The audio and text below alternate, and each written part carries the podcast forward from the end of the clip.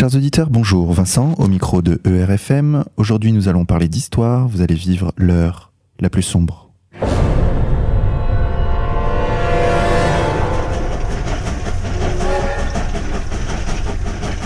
Chers auditeurs, pour cette sixième émission, nous avons le plaisir d'accueillir Marion Sigaud. Marion, bonjour. Bonjour. Alors merci d'avoir accepté de venir ici dans les studios de ERFM. Vous êtes historienne, écrivain, vous êtes même un auteur assez prolifique puisque vous avez publié, disons-le, de nombreux ouvrages. Mm. Publiés pour certains chez les éditions Contre-Culture, je citerai les derniers d'entre eux, La chasse aux sorcières et l'Inquisition, De la centralisation monarchique à la révolution bourgeoise, La mort du roi et les secrets de Saint-Fargeau. Ces trois livres forment une collection spécifique intitulée Les manuels d'histoire de Marion Sigaud. Vous avez également déboulonné le mythe de Voltaire dans votre livre Voltaire, une imposture au service des puissants.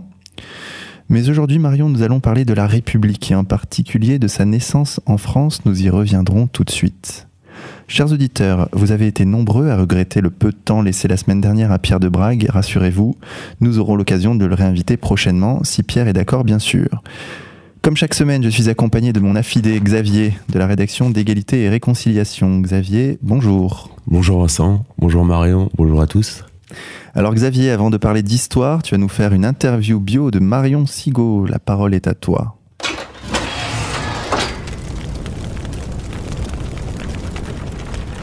Oui, Marion, vous avez écrit beaucoup de livres, euh, Vincent l'a rappelé, mais vous avez aussi écrit euh, des livres euh, relatifs au conflit israélo-palestinien. Oui, c'est pas tout à fait ça. C'est euh, des livres euh, racontant mon expérience entre Israéliens et Palestiniens, entre Israël et Palestine, dans les années 70 jusqu'aux années 80. Voilà. C'est une expérience intéressante et euh, vous avez vécu en Israël. Est-ce que vous pouvez nous, nous en dire plus, raconter ce, ce passage, ce parcours, l'évolution, vous qui avez vécu ça de l'intérieur? Alors, si vous voulez, je vous en parle pendant 10 heures. Il y a matière. Hein, donc, si il faut faire court, parce que je pense qu'il faut faire court, au moins sur ce sujet, puisqu'il y en a beaucoup d'autres derrière. Euh, je suis arrivée à l'âge de 21 ans dans un kibbutz au début des années 70. Voilà. Euh, le kibbutz, c'était euh, la, vitrine socialiste de l'État d'Israël. C'était le, mode collectif de, culture de la terre. Et j'ai toujours été une, je peux pas dire une fan, mais disons extrêmement attirée par la vie villageoise, la vie communautaire, la vie à la campagne.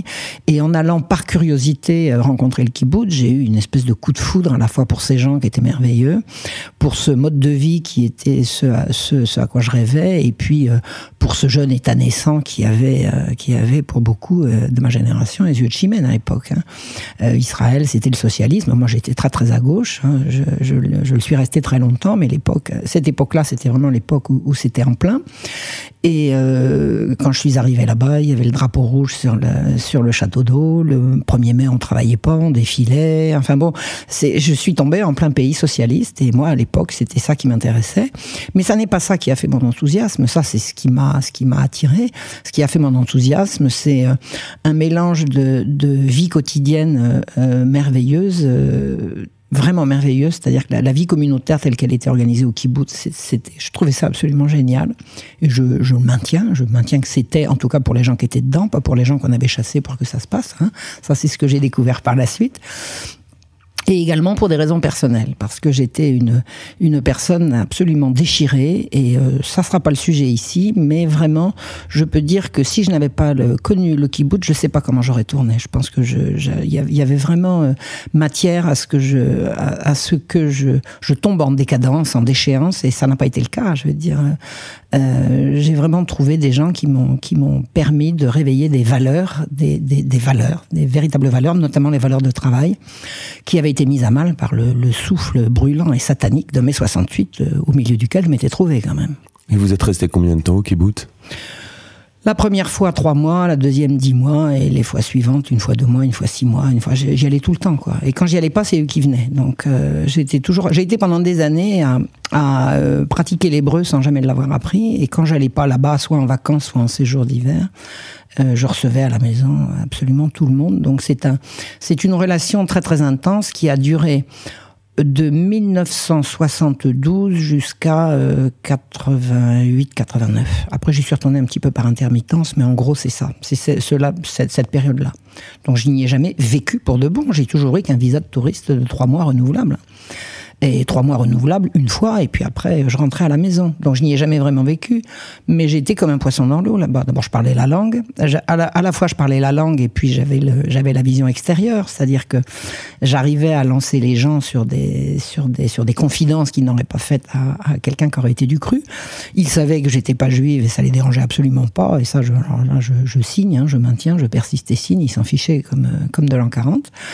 Et euh, ça me donnait une espèce de, position privilégiée, à la fois pour observer et pour, euh, et pour déclencher des, des confidences. Et j'ai reçu beaucoup, beaucoup de confidences de beaucoup de gens. Euh, ce qui m'a permis d'écrire euh, du kibbutz à l'intifada, qui m'a, qui a été vraiment le début de mes gros, gros, gros emmerdements. Je peux dire des gros mots un petit peu comme ça? Bien sûr.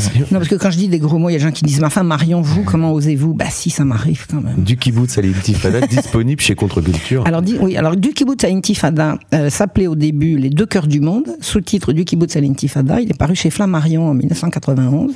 Et à peine a-t-il été envoyé en service de presse que le ciel m'est tombé sur la tête, les rendez-vous de presse ont été annulés le livre était en devanture des librairies, il a été sorti. Euh, il a été pilonné jusqu'au dernier. J'ai commencé à recevoir des menaces, etc. Enfin bon, ça a été euh, dès que Marion Sigaud est arrivée en pointant le bout de son nez en disant euh, j'ai des choses belles et, dures, à la fois belles et vraies et dures à dire sur Israël et sur les Palestiniens, parce qu'au moment où j'ai sorti le livre, j'avais déjà commencé à connaître l'autre face de la pièce, c'est-à-dire que par amour précisément pour mes amis euh, du kibbutz, j'ai voulu connaître le point de vue des Palestiniens, puisqu'il devait arriver à Riva. Euh, j'ai voulu les connaître, je les ai rencontrés, je les ai compris, puis la vérité m'est apparue, la vérité qu'on me, cachait est apparue. Donc euh, voilà. Et donc vous qui avez vécu cette utopie euh, socialiste, ouais. laïque, quel regard portez-vous sur la situation actuelle? Quel a été le déclic? Comment le déclic de quoi le, le, le, renversement? Bah, Je pense que le, le kibbutz vivait sur, un, sur, sur une contradiction fondamentale. Si on fait le socialisme, on fait le socialisme avec les gens qui sont là. On commence pas par en chasser certains et puis de faire le socialisme avec les autres. Moi, j'ai vécu... Quand, quand j'ai découvert la réalité, du, la réalité du kibbutz, je pense que petit à petit, les Israéliens euh, l'ont découverte aussi. Les Palestiniens, jusqu'en 87, c'était les Arabes, c'était flou, c'était vague, c'était ailleurs, c'était plus loin. À partir de 87 premier soulèvement euh, qu'on a appelé l'intifada. Intifada, ça veut dire soulèvement. Hein. Le, premier soulèvement euh, palestinien qui est parti de Gaza un mois de décembre 1987 et ensuite qui a embrasé le, les territoires de Cisjordanie. Euh, là, les Israéliens ont commencé à comprendre que, le rêve était fondé sur un cauchemar et il y a plusieurs attitudes à avoir. Soit face à, ces contradictions, on essaye de voir la vérité et puis on, combat et on choisit le bon bord. Soit on se met la tête dans le sable et on, et s'enfuit vers vers des, des, des vers, vers le fanatisme, vers le repli sur soi. Et je pense que c'est le choix qu'a fait l'État d'Israël. Quatre ans après, c'est l'assassinat d'Isaac Rabin. Isaac Rabin, oui. Oui. Alors lui, je pense que je pense que Yitzhak Rabin avait compris. Euh, c'était un soldat. C'était alors Rabin, il faisait vraiment partie de cette génération qui avait créé l'État d'Israël. Et il était assez proche des gens que, enfin, ses proches, euh, ils n'étaient pas copains, mais ils étaient en tout cas du même parti. C'était la gauche euh, israélienne, des gens qui, à la fois, avaient fait leurs preuves euh, comme militaires, comme gens susceptibles de défendre leur pays, mais qui, à un moment donné, avaient compris, parce qu'il y a eu, y a eu quand même un, choc, que à partir du moment où l'intifada a explosé, ben l'autre on pouvait plus le cacher, quoi. Et Yitzhak Rabin, je crois, avait compris que les Arabes étaient là, qu'ils partiraient pas, et qu'il faudrait faire quelque chose avec Puis il n'a pas eu le temps de s'en rendre compte longtemps. Hein. Il a vite, vite sauté.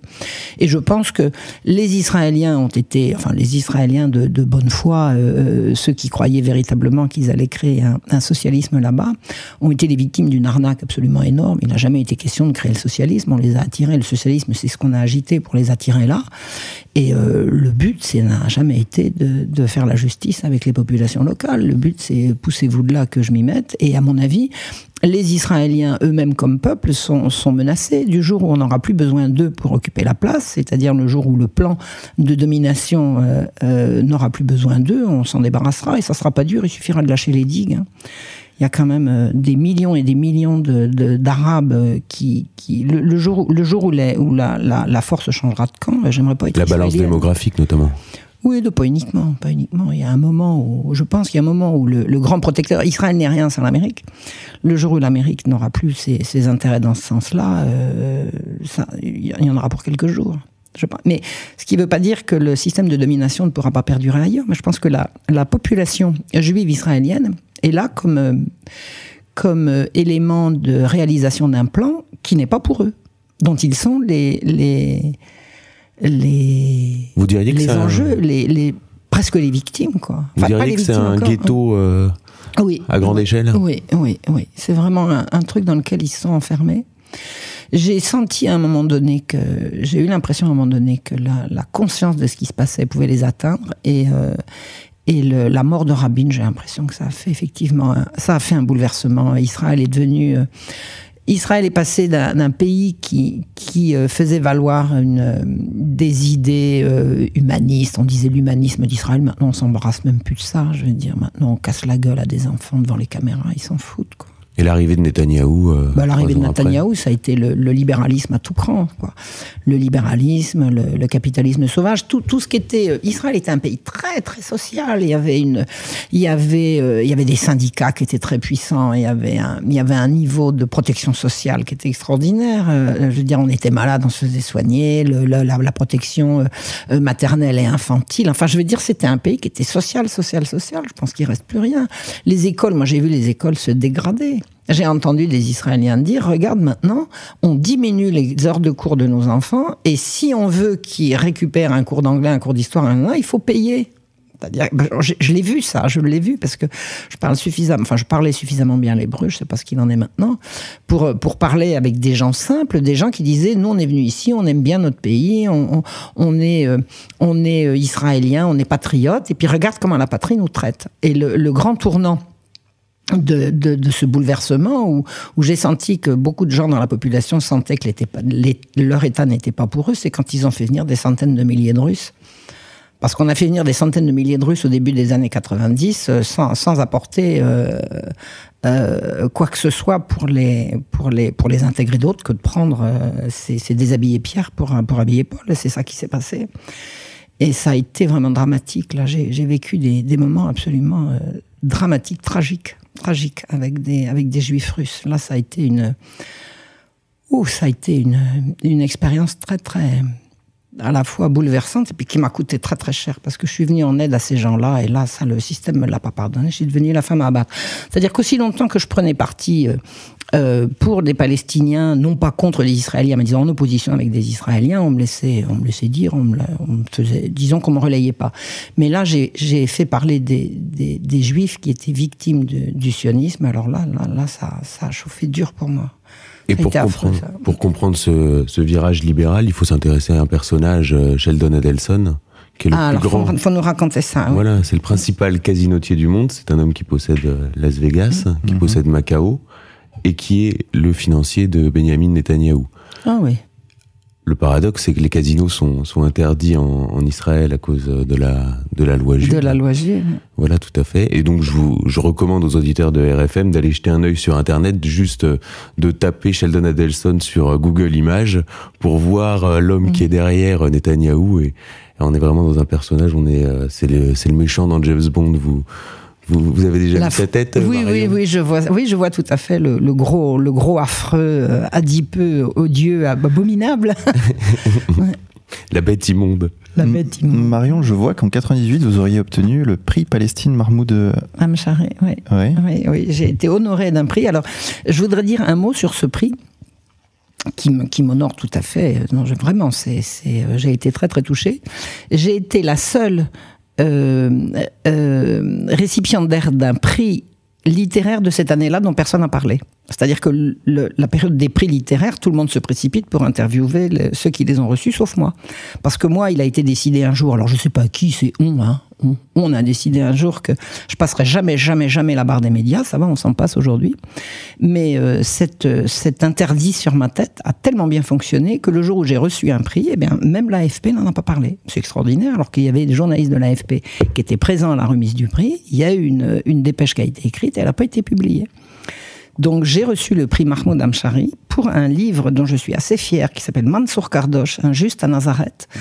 Mansour Kardosh, c'est un monsieur qui est mort à présent en 98 et qui, on peut dire, l'emblème de la tragédie palestinienne de l'intérieur. C'est-à-dire ces Palestiniens nés en Palestine sous le mandat britannique, qui ont vu leur, leur pays petit à petit euh, euh, dévoré de l'intérieur par des vagues d'immigration euh, de, de, gens qui prenaient toute la place. En 48, on lui a fermé son, on lui a fermé son, sa petite entreprise, on l'a assigné à résidence. Il est un des tout premiers, tout premiers résistants palestiniens et il est resté en Israël. C'est-à-dire que du jour au lendemain, il s'est retrouvé avec une carte d'identité israélienne, sur laquelle, dans la case nation, il y nationalité, il y avait marqué arabe.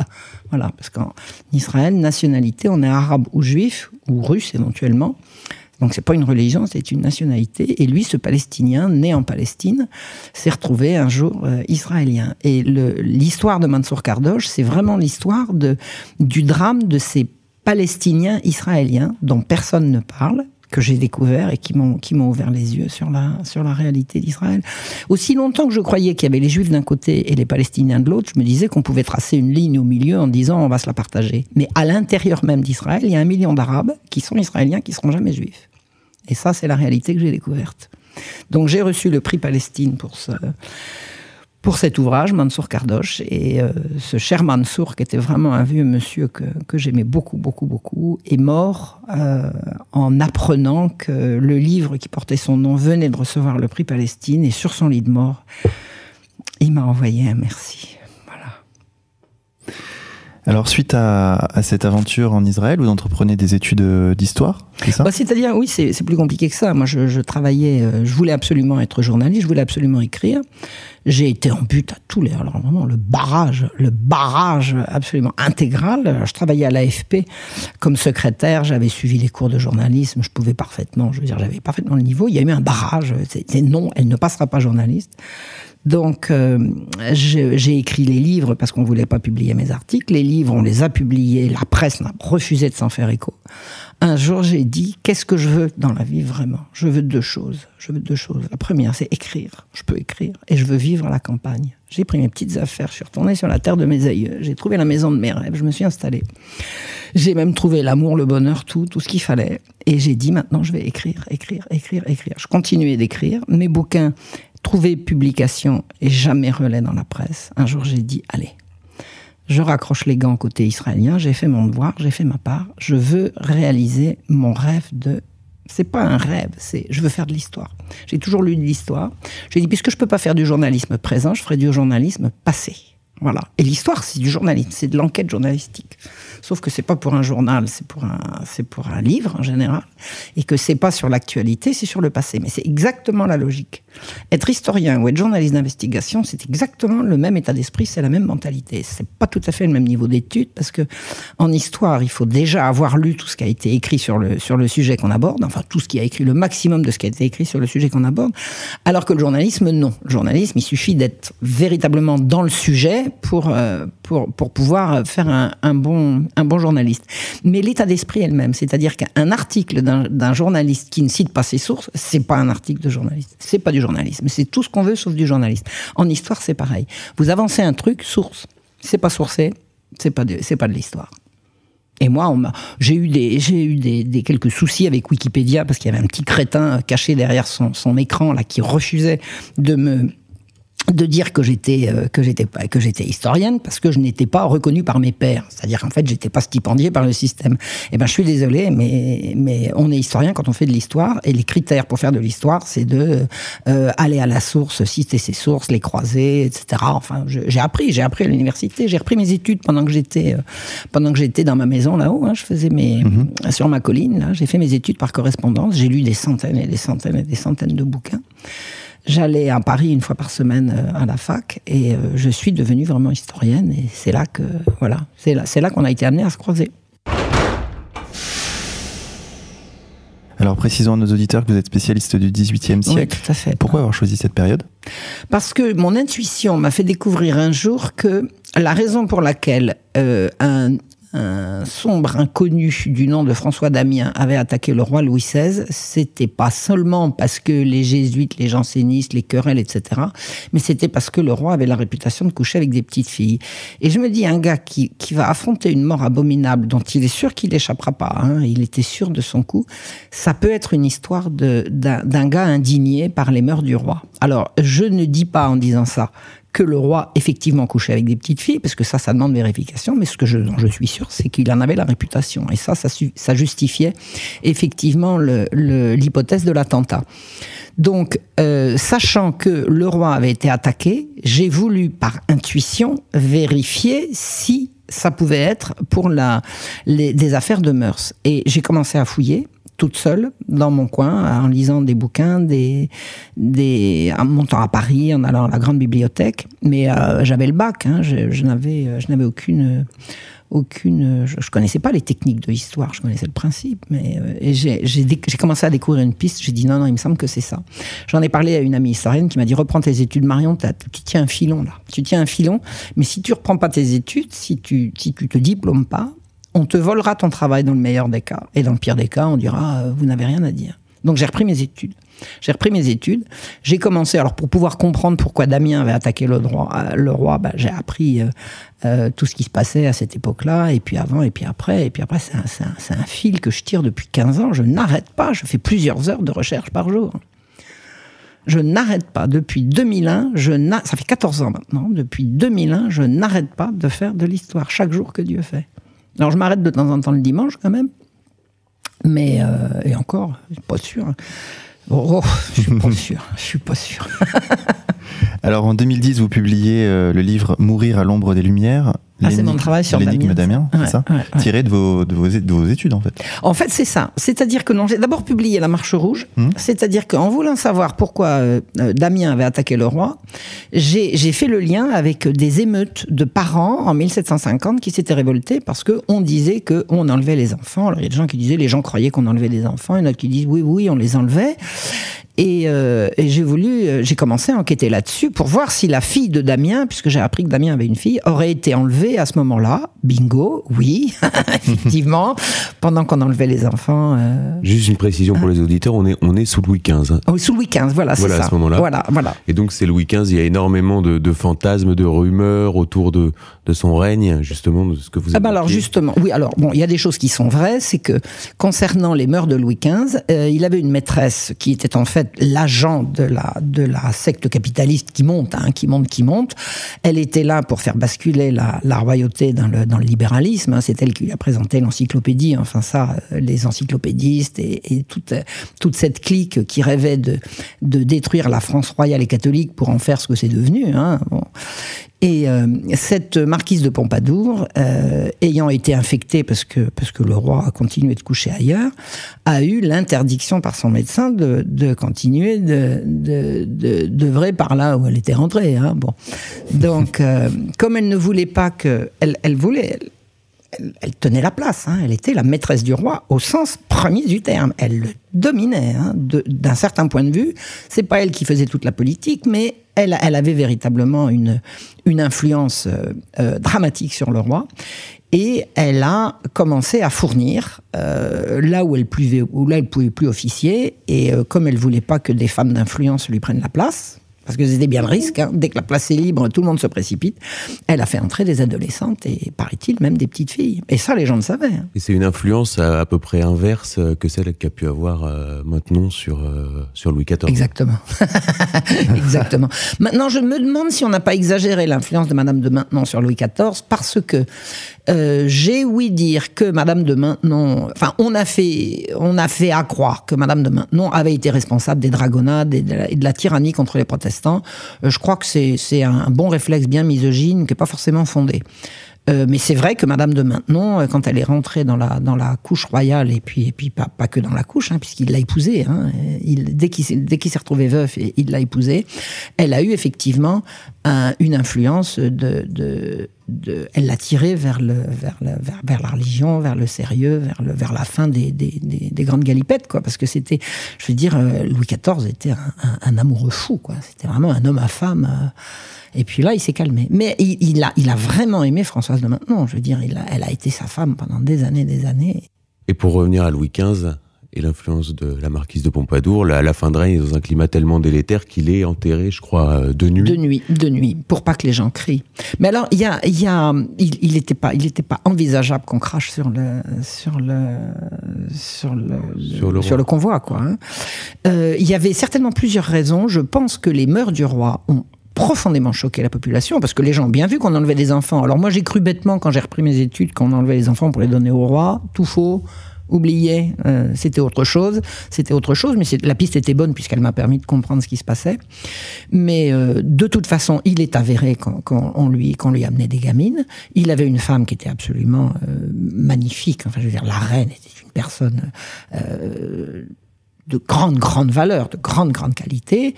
Euh, le roi était dominé par ses sens. Il était dominé par ses sens. Et euh, je pense que, je crois qu'il est vrai qu'il couchait avec des petites filles. Mais euh, il les, il les chassait pas. hein. On lui remplissait la couche. Quand On a il allait dit- se coucher, il y avait du monde dedans, quoi. On a dit qu'il se baignait dans du sang d'enfant. Ça allait Oh, alors ça, c'est n'importe quoi. Ça, c'est faux, ça. Ça, c'est faux. Mais c'était des rumeurs. C'était des rumeurs. climat très. Mais de toute façon, aussi. oui. Alors, on entretient, c'est-à-dire que on raconte qu'un prince euh, fait enlever des enfants pour les saigner aux quatre membres et prendre des bains. Euh, qui c'est qui va croire ça Donc, circuler, il y a rien à voir. Non, là, il y a une réalité. C'est-à-dire qu'on enlève vraiment des enfants. Ce qu'on en fait, on vous le dira pas, et on fait circuler des fausses rumeurs pour discréditer ceux qui disent on enlève des enfants. Ça marche encore comme ça. Ça marche encore comme ça. Oh, regardez la rumeur affreuse et on se met à étudier la rumeur au lieu d'étudier la raison de la rumeur, c'est-à-dire ce qui se passe vraiment. Donc euh, l'affaire des enlèvements d'enfants, ça a été quand même une grosse, grosse affaire au, dans le mi-temps du siècle, puisque c'est 1750. Et la, la confiance que la population avait dans le roi a pris un coup absolument terrible. Terrible.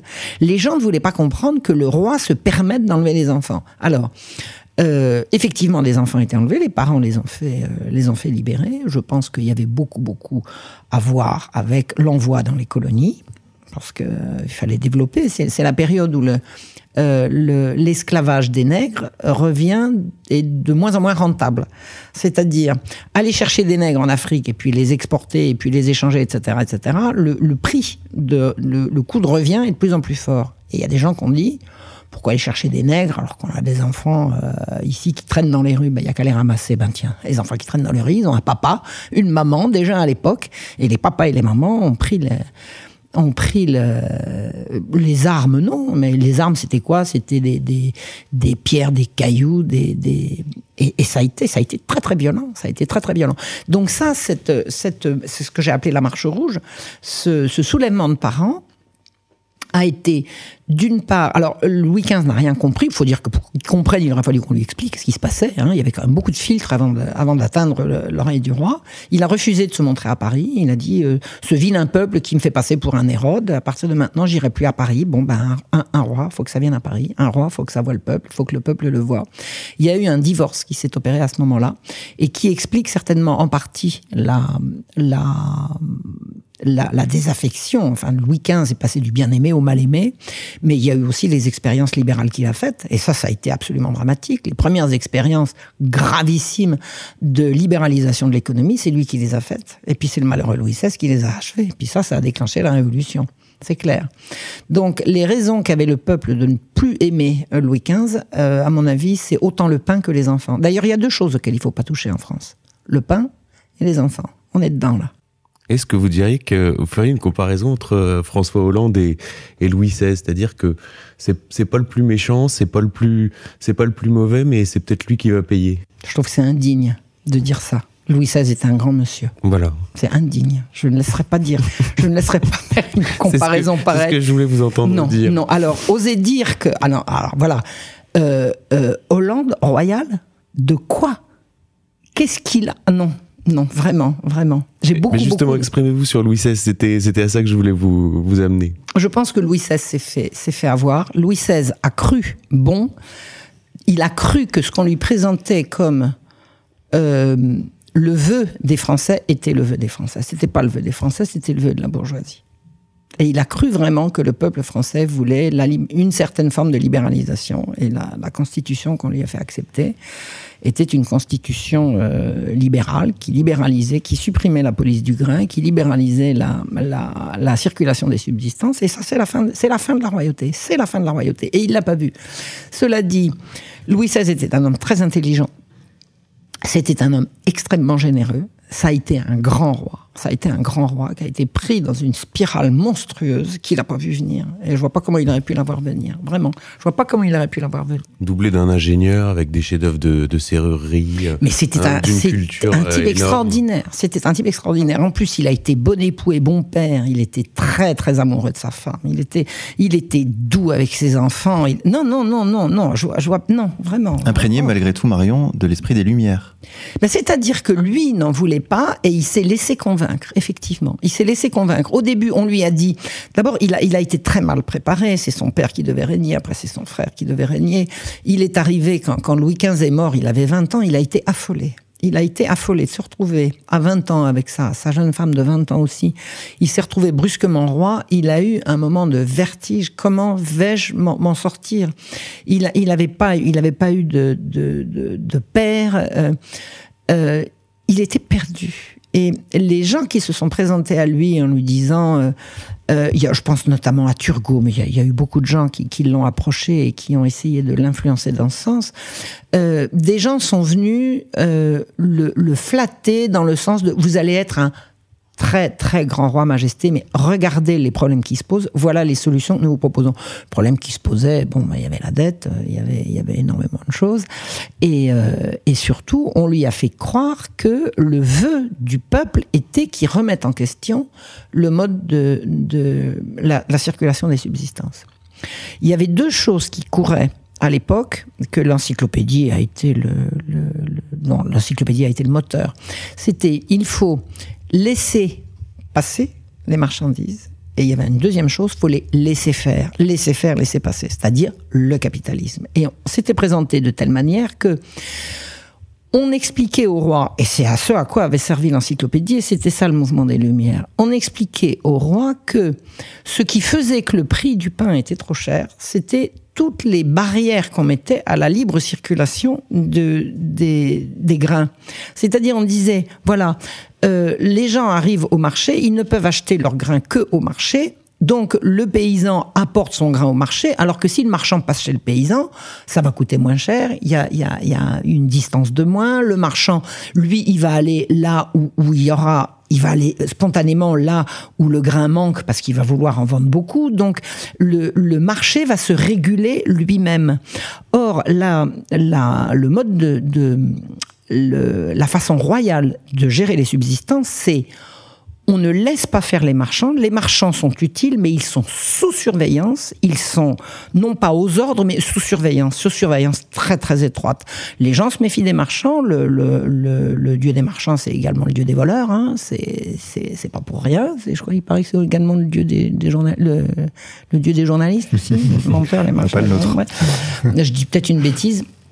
Donc, la façon royale de, gérer le, les subsistances, c'est la surveillance. La surveillance est la euh, dramatique, une surveillance drastique, drastique. Donc, le grain arrive d'abord au marché, il est vendu à certaines heures, ça n'est que le surplus qui peut être euh, acheté par les marchands et mené euh, d'un marché à un autre, alors que les libéraux disent laissez faire, laissez faire les marchands, laissez-les acheter le grain où ils veulent, laissez le grain circuler, laissez circuler, laissez passer, laissez passer, laissez passer. Le prix du grain, à ce moment-là, atteindra le bon prix qui est celui auquel tout le monde pourra se nourrir. C'était évidemment une vue de l'esprit. Dès que le libéralisme a, été instauré, ça a été en 1763, la première expérience, le prix du grain a immédiatement augmenté. Les gens se sont mis à ne plus pouvoir acheter leur nourriture avec, avec, avec leur salaire, et ça a été le début, le début du commencement de la fin. Louis XV a fait l'expérience de 1763 à 1770. Ça a été des émeutes dans tout le pays. Ensuite, à la mort de Louis, il a arrêté. À la mort de Louis XV, Louis XVI, on est venu lui raconter que c'était ça qu'il fallait faire. Il a pris Turgot.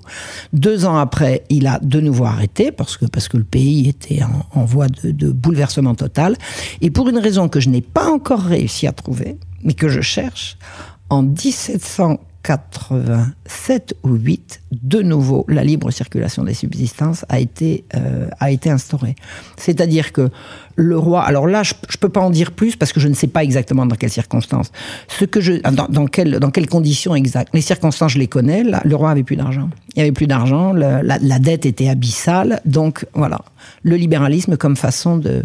On a présenté au roi le libéralisme comme façon de, résoudre les problèmes de la royauté. Mais le roi Louis XVI a voulu faire ça pour euh, pour le bien de ses peuples, comme on dit. Il n'a jamais essayé lui de, s'enrichir. Donc il croyait que c'était ça que voulaient les Français. Alors vous parlez de cette expérience libéral de Turgot euh, dans votre livre de la centralisation monarchique mmh. à la révolution bourgeoise. Mmh. Tout ça sous l'œil bienveillant de Voltaire. Voltaire, quand, quand Turgot est arrivé au pouvoir, il a pleuré de bonheur. Et quand Turgot a quitté le pouvoir, il a pleuré de malheur. Turgot, c'était euh, pour, pour Voltaire, c'était le, ça y est, ça y était. On, avait, on avait sauvé l'humanité. Quoi. Faire venir les libéraux au pouvoir, pour, pour Voltaire, c'était on avait gagné, on avait gagné. Alors il y avait gagné une première manche par l'interdiction des jésuites. En 1763, les jésuites ont perdu la bataille.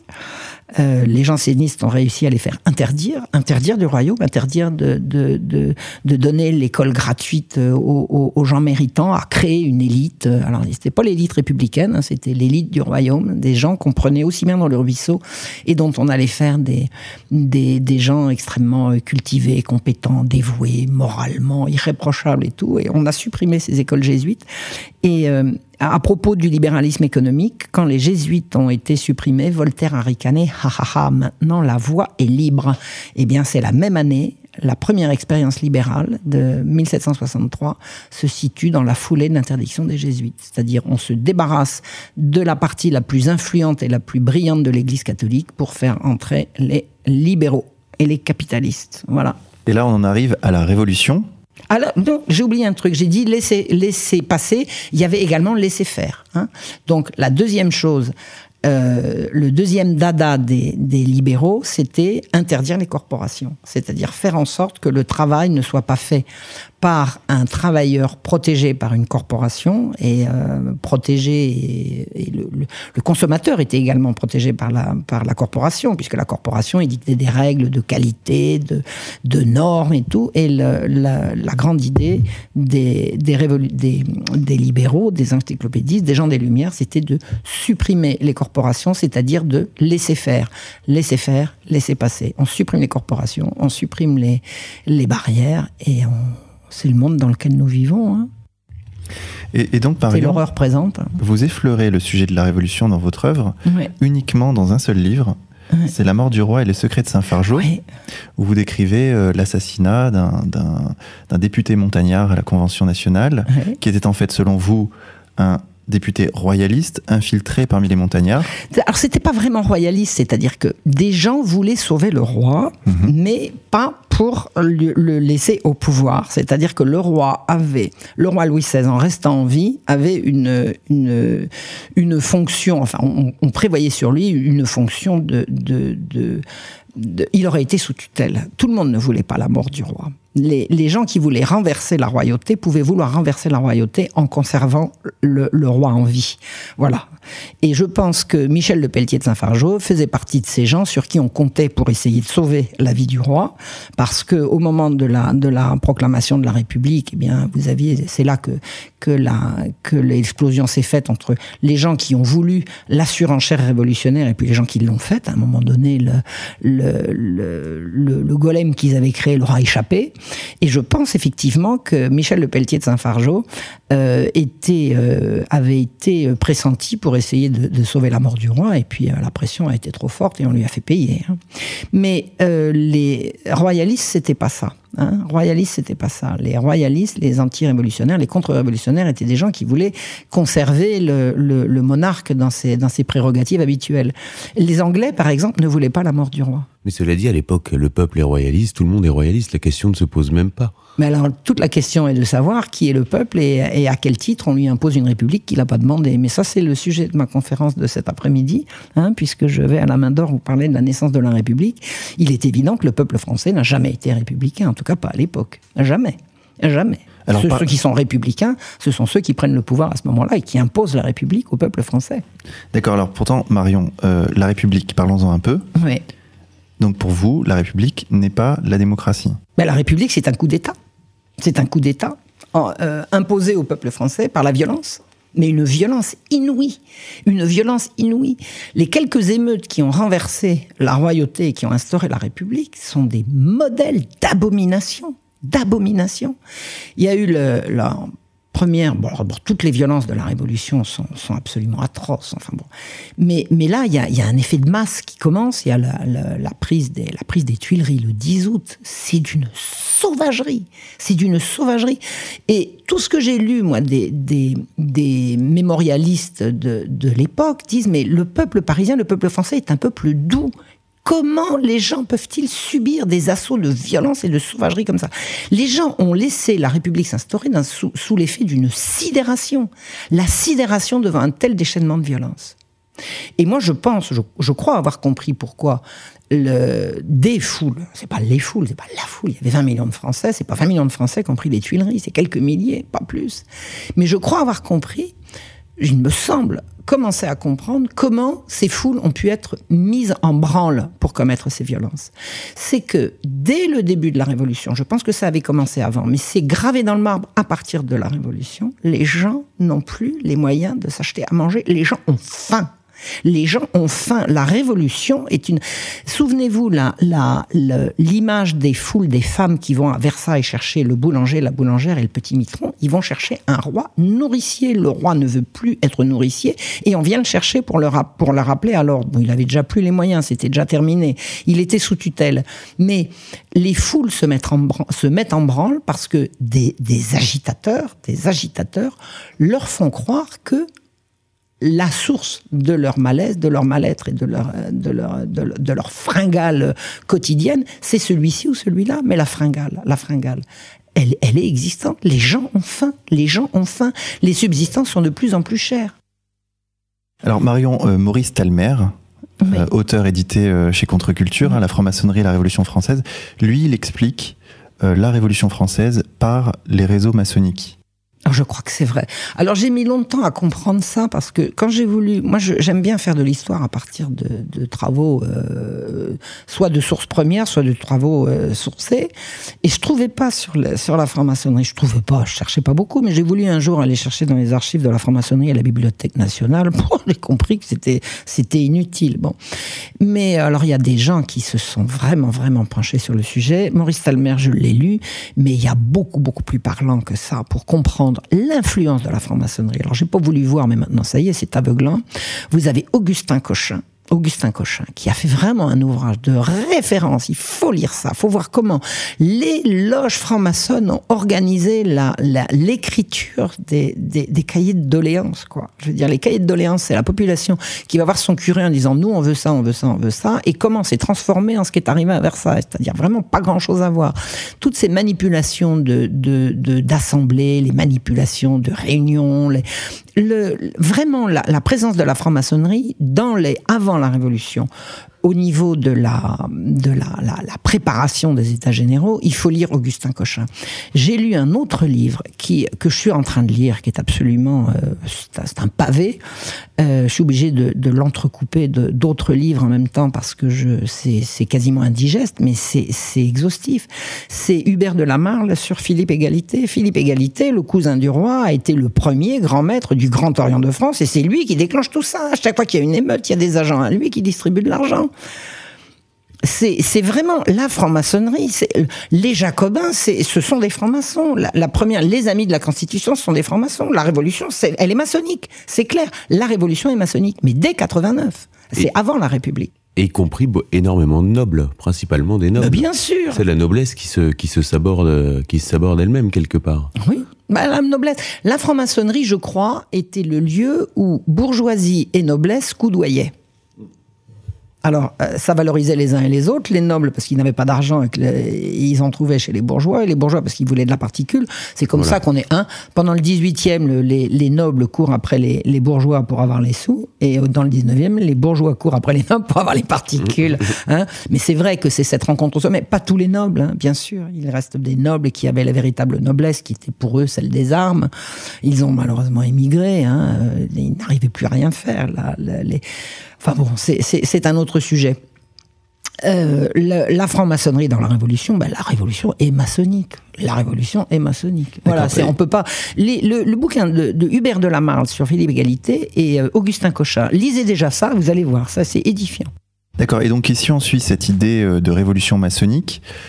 quel était le projet, puisque donc il y avait un projet bah, je crois qu'il y en a eu plusieurs, puisqu'ils ont fini tous par s'entretuer les uns les autres. Hein. Il y a eu le, le projet, bah, alors c'était le libéralisme économique, et mhm. puis c'était d'avoir un roi sous tutelle. Le principe de la royauté absolue à la française, c'est-à-dire c'est le roi, au-dessus du roi, c'est le bon Dieu, et, euh, et le, le, le, bien et le mal sont dits par, par l'Église catholique, c'est-à-dire ce qui a fait la beauté et la grandeur de la royauté française, il faut mettre ça sous tutelle. Il faut mettre ça sous tutelle. Il faut que l'Église rentre à la niche, il faut que les, les, les, les évêques soient élus par la population. Les élections populaires, on, va voir ce que c'est pendant la Révolution, tout ça c'est manipulé. Hein. Il n'y a pas d'élection libre, ça c'est de la rigolade. Ça c'est de la rigolade. Tout le système qui passe des... Alors ça, moi j'ai fini par comprendre. Mmh. Moi j'ai cru que les élections c'était la démocratie, pas du tout. Les élections c'est la manipulation. Ça, c'est comme ça que ça se passe. Donc la constitution civile du clergé, euh, ça a consisté à dire maintenant l'Église va être soumise à l'État et le roi va être soumis à l'Assemblée. Mais l'Assemblée, c'est encore des gens qui manipulent. L'Assemblée prétend qu'elle est le peuple. L'Assemblée n'a jamais été le peuple. Et l'Assemblée veut mettre le roi sous tutelle. Le but de la Révolution, c'est pas à l'origine de renverser la royauté, mais de la faire marcher droit. Marcher droit dans le sens de quoi? On remplace Dieu par le profit. C'est le capitalisme, c'est la sauvagerie économique. C'est ça qui a été le but de la révolution. Je pense qu'on y est arrivé avec plusieurs soubresauts, mais au prix de massacres insensés, parce que le peuple français ne voulait pas de ça. Le peuple français voulait son roi, le peuple français voulait ses prêtres, le peuple français voulait sa religion, et on lui a, ça a été un viol. Alors Marion, il y a une figure quand même dans la Révolution. Vous savez qu'on découpe la Révolution en deux parties. À mhm. partir du 10 août 1792, on explique que euh, donc les années terribles, mhm. la, terreur. Mhm. Et là, il y a une figure qui, qui s'élève, celle de Robespierre. Moi, je voulais avoir votre avis sur, euh, sur ce personnage. J'ai été, j'ai été comme beaucoup de gens euh, très très partagé sur Robespierre pour une raison très simple, c'est que je viens d'un milieu de gauche. Ce c'est pas d'une famille de gauche, mais disons d'un milieu de gauche. Moi, j'ai choisi mon milieu à un moment donné. Je suis allé à gauche et même à l'extrême gauche. Donc, Robespierre, c'est celui qui parle sans arrêt au nom du peuple, qui défend le peuple. Donc, défendre Robespierre, c'est défendre le peuple. Défendre le peuple, c'est défendre Robespierre. Bon, donc moi, j'avais pas d'avis particulier sur la question, mais je prenais ça comme un, comme un acquis. Bon. Et que Robespierre, c'était la gauche, donc moi j'étais à gauche, donc j'étais euh, pour Robespierre. Quand j'ai commencé à faire des études, je suis tombé dans un milieu extrêmement robespierriste à la fac. Alors déjà, être historien et robespierriste, ça me semble un peu déjà une contradiction, parce qu'un historien, il est pour la vérité. Mais si la vérité, elle est contre Robespierre, il euh, y a un truc qui va pas là. déjà, ça me choque. Mais enfin bon, les gens font ce qu'ils veulent. Et euh, je suis tombé dans un milieu à la fac où on m'a bien expliqué en long, en large et en travers, livre à l'appui, que Robespierre avait été terriblement calomnié. Ça, c'est une réalité aussi. Hum, il y a une légende noire. Il y a une légende noire sur Robespierre. On lui a fait porter le chapeau sur plein plein de trucs. Donc à partir du moment où on ment sur le personnage, dès qu'on enlève les mensonges, il devient, il devient quand même beaucoup plus sympathique. Bon. Donc, on a menti sur, euh, sur, euh, sur Robespierre, et puis c'était quoi? Il y avait les Girondins, et puis il y avait les Montagnards. Il y avait un coup à droite, il y avait un coup à gauche. Donc, si les Girondins étaient des gros vilains, les Montagnards se deviennent des gros gentils. Bon, mais l'histoire, c'est pas ça. Quand j'ai commencé à mettre le nez là-dedans, j'ai dit, ah, Robespierre est un psychopathe, c'est un psychopathe, et que c'est pas sous prétexte... Attends, euh, comment je vais trouver une formule? C'est pas parce que euh, c'est pas parce que tu es paranoïaque que personne te suit. Si tu vois ce que je veux dire. C'est-à-dire c'est pas parce que le gars a été calomnié qu'il a pas fait des abominations, peut-être d'autres. Hein. Euh, Robespierre est un type qui a passé ses années de, de, vie publique à parler au nom d'un peuple qui lui avait rien demandé. Qui le soutenait, quand même. Mais qui soutenait Robespierre? Où? Comment pendant les réunions jacobins. C'est ça la démocratie? Faut voir ce que c'était que la démocratie à l'époque. C'était des assemblées qui se faisaient dans des églises, des assemblées de section. C'était lui qui gueulait le plus fort, qui avait le dernier mot. Où on prenait les décisions importantes entre 3 et 4 heures du matin avec cinq pingouins qui parlaient au nom de la foule. Je vais te raconter un truc. Je vais vous raconter quelque chose. Il y a une décision un jour qui est prise. Il y a un type, il arrive en disant, il faut faire ci, il faut faire ça. Il arrive tout seul dans sa, dans sa section. Ils doivent être 15. Hein, dans les églises, les églises, après tout, hein, on pousse les chaises, on s'installe. Euh, personne, c'est pas les curés qui vont venir, qui vont venir protester. Et il arrive avec une motion en disant voilà, moi j'ai une motion, il faudrait faire ça. Bon, alors les gars, ils votent. Et puis ils envoient un, un, factotum dire la même chose à la section d'à côté. Et puis en quelques heures, ils sont passés de section à section. Ils arrivent à la commune de Paris. Hein, ils disent voilà, le peuple de Paris décide que la commune de Paris, elle dit d'accord. Elle arrive à l'Assemblée en disant à partir de maintenant, c'est ça. Ben, c'est pas beau ça. Eh ben, il y a un gars un jour qui a décidé qu'il fallait enlever toutes les, statues des rois. C'était le 11 août au matin. On va enlever toutes les statues des rois parce qu'il y a un gars qui a eu l'idée et on est passé ça de section en section et on appelle ça le peuple. 40 types qui ont décidé aux, heures où, où les gens normaux dorment que c'était le peuple qui s'exprimait. Le peuple de Robespierre, il est dans sa tête. Et le peuple, à l'époque de Robespierre, on l'a vu en Vendée notamment, ce sont des gens qui ne voulaient pas qu'on touche à leur mode de vie. Mais alors Marion, si euh, vous contestez le fait que Robespierre était soutenu par, euh, par les sections, mais les sections n'étaient pas le peuple. Les sections étaient permanentes et elles prenaient les décisions. Mais les sections, c'était la terreur. Les sections, c'était la terreur. Les sections, c'est la politique de l'Assemblée générale avec le gars qui, qui, gueule le plus fort, qui a le dernier mot et qui dit le peuple a parlé. Le peuple de Robespierre est le peuple qu'il a dans sa tête. Robespierre a vécu pendant les années de Révolution entre la rue de Rivoli, enfin la rue du Faubourg Saint-Honoré, et le manège. il faisait quoi? Un kilomètre dans la journée Et il parlait au nom du peuple. La France est le plus grand pays d'Europe. Il y a 20 millions d'habitants. Et il peuple, il parle au nom du peuple. En tout cas, sait de ce qu'il veut le peuple? en, tout cas, il l'a défendu à de nombreuses reprises. Par exemple, à la, bah, quand il s'est opposé à la séparation des citoyens actifs passifs, aux marques d'argent, au suffrage censitaire, à la peine de mort. À la peine de mort. Il est mignon. il était mignon. Il s'est opposé à la peine de bah, mort. Bien sûr. bah oui. Mais enfin, on n'a jamais tué les gens à une rapidité. Il a accepté, Robespierre a accepté qu'on supprime les droits de la défense. Il a, il a accepté qu'on raccourcisse les procédures. C'est monstrueux. Alors une. Au comité de salut public, c'était une autre situation. Non, non, non, non, non, non, non, non, non, non. C'est dès le mois d'août 1792. Les premières. Robespierre a accepté, il n'a pas accepté, il a applaudi qu'on ferme tous les journaux royalistes le 11 août au matin. Le 10 août, on prend d'assaut les Tuileries en commettant des abominations absolument innommables, innommables, et on va chercher toutes les presses, les caractères et les papiers des journaux royalistes et on les vole et on les donne à des bons journalistes, notamment à un certain Jean-Paul Marat. Et Robespierre dit bravo, bravo. Mais c'est un fou. C'est un fou. Un coup d'État d'une violence insensée renverse une royauté qui a, qui a 15 siècles. Et, lui, 12, 12 à l'époque. Et lui, il applaudit. Et il faut dire, mais il, parle au nom du peuple, mais le peuple lui a rien demandé à ce gars-là. Le peuple lui a rien demandé. Entre-temps, la législative a déclaré la guerre à toutes les, les, les, monarchies euh, coalisées. Oui, absolument. Là, là où la législative a déclaré la guerre. D'accord, donc la situation était quand même différente. Différente de quoi? De celle de la, de, du moment où il a euh, été contre la peine de mort. C'est-à-dire que là, on est dans une situation de guerre, de guerre civile. Même. Non, non, non, non, non. Le, Attends, le peuple de Paris n'est pas en guerre contre, contre le peuple de Paris. Hein. Quand on décrète que on va supprimer les droits de la défense, c'est pour les gens de l'intérieur. C'est pas quand les droits de la défense d'un de, d'un soldat euh, ennemi. Hein. Là, c'est la France qui, qui gère la France. Donc, dès le, le, le, 11 août au matin, la dictature s'abat sur, euh, sur, euh, sur Paris et sur la France, et, et Robespierre applaudit. Robespierre applaudit puisqu'il faut sauver la révolution. Mais qui c'est qui lui a demandé de sauver la révolution à lui?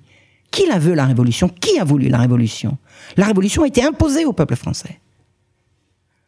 On a menti de bout en bout au peuple français sur la révolution. Oui? Est-ce que vous diriez que c'est un idiot utile, euh, Robespierre? Non.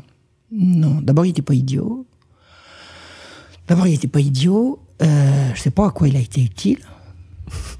Euh, il était utile aux gens qui combattaient. Peut-être. T'es pas sûr. Je pense que le, je pense que la terreur a quand même un peu échappé au. Le plan d'origine, c'était le, c'est le plan qui a échappé quand la montagne est arrivée à la commune, quoi. Quand la, quand la commune de Paris a pris le. Je pense qu'il y a eu un emballement.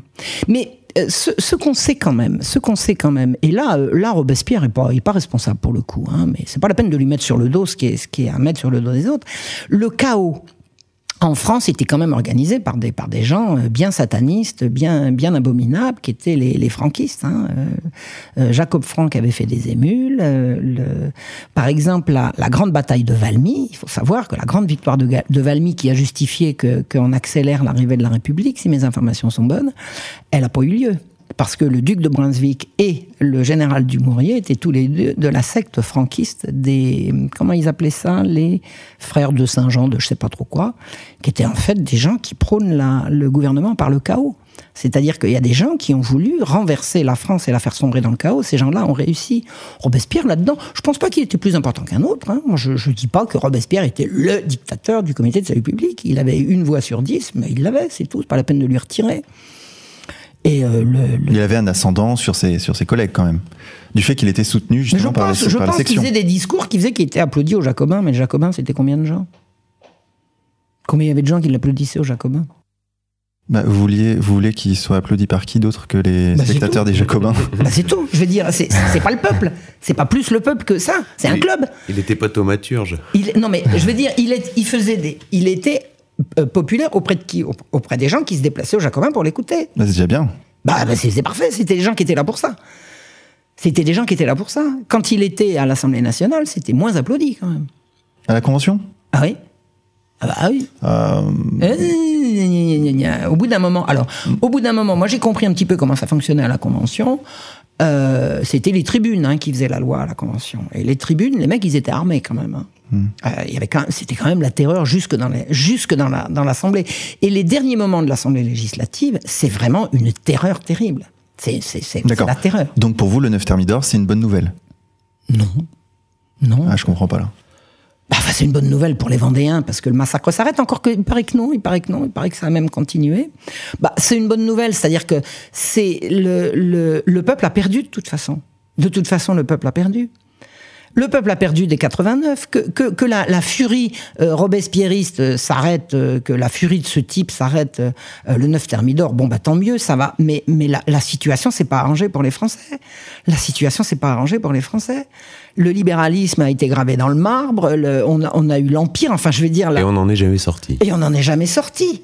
Donc c'est une espèce de respiration au moment où Robespierre euh, tombe, mais il n'a pas laissé la place à mieux que lui. Peut-être moins sanguinaire, sans doute, peut-être moins... Mais le capitalisme a gagné, la bourgeoisie est arrivée au pouvoir, on y est encore. Je voulais vous poser une dernière question avant de laisser la parole à Vincent. Mm.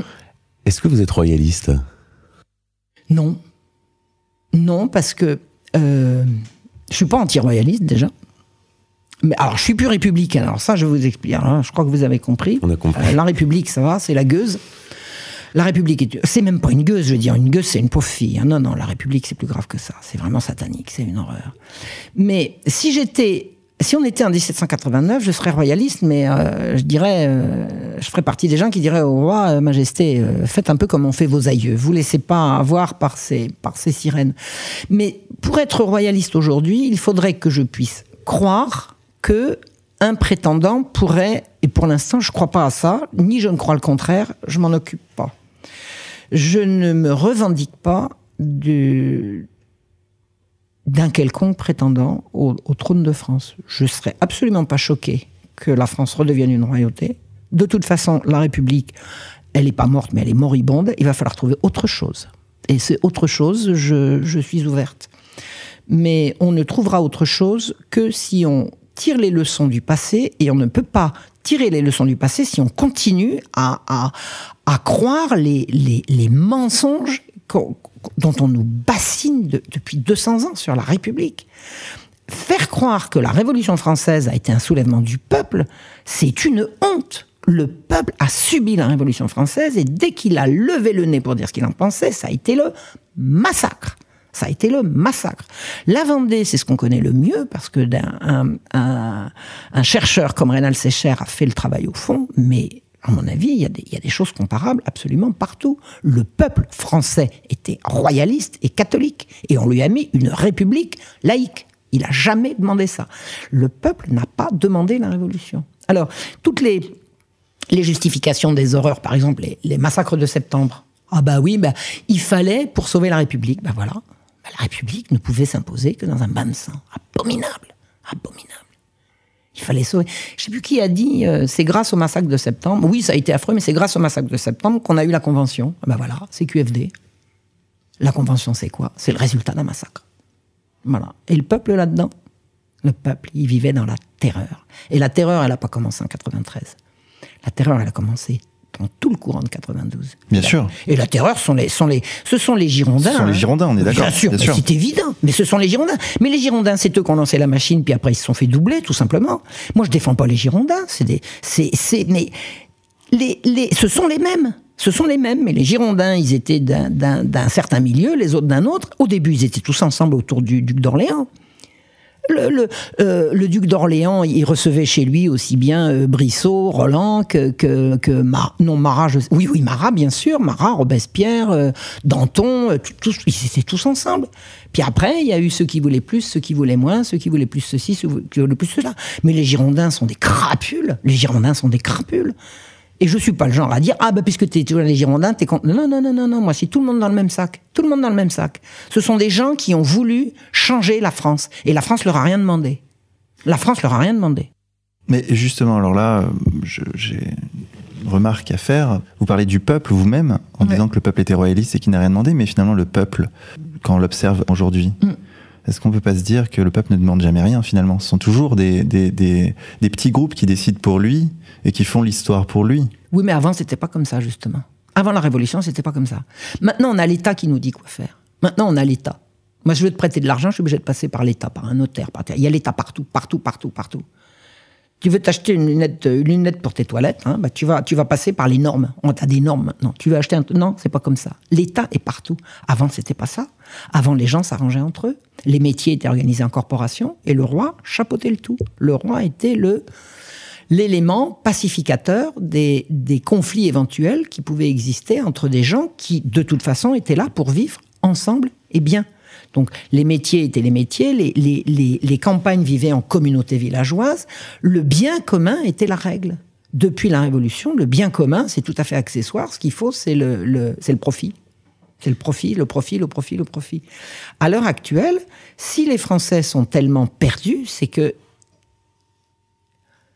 le lien qui les reliait jadis est de plus en plus ténu et de plus en plus, euh, de plus en plus euh, inexistant. Je pense que le, souvenir peut, jouer encore. Je pense que les Français ont encore le, le sens de ce que c'est que le bien commun. Ça fait partie, c'est un peu dans les gènes des Français, ça, l'idée du bien commun. Maintenant, on s'embarrasse même plus de faire croire qu'il faut le bien commun. Avant, on disait le bien commun, c'est le profit. Maintenant, on dit le profit, c'est le profit. Le bien commun, on s'en fout. Mais je pense que les Français ont encore ça dans le, dans le sang. Que c'est le bien commun qu'il faut. Moi, j'ai confiance là. Je suis française là, mais pas à moitié. Hein. Marion Sigaud, je rappelle à nos auditeurs que vos manuels d'histoire sont disponibles sur le site contreculture.com pour ceux qui souhaiteraient approfondir tous les sujets que nous avons euh, effleurés, effleurés ensemble. Par exemple, Voltaire, c'est juste effleuré. Ah oui, là. Il y aurait au moins 10 livres à faire là-dessus. J'annonce d'ores et déjà euh, l'émission suivante. Nous recevrons la semaine prochaine nos confrères de Méridien Zéro. Nous parlerons de militantisme et de nouveaux moyens de communiquer ensemble. Chers auditeurs, donc Marion, merci beaucoup d'avoir participé à cette émission. C'était très, c'était même passionnant, je dirais. Merci. Nous avons un léger désaccord sur euh, Robespierre. Hein, ah ben on va, on va approfondir. On va continuer à en discuter euh, on va, au fil oui. de la journée. Chers auditeurs, euh, Xavier, merci. Merci Vincent. Merci, merci à vous deux. Marion. Merci, merci Hubert. Alors, chers auditeurs, nous allons conclure cette émission en musique sur les notes de Gila Tatsmon et de son groupe The Orient House Ensemble. Le morceau s'appelle Paris et est tiré de l'album Songs of the Metropolis, disponible en téléchargement sur contreculture.com. Bonne écoute à tous et à la semaine prochaine.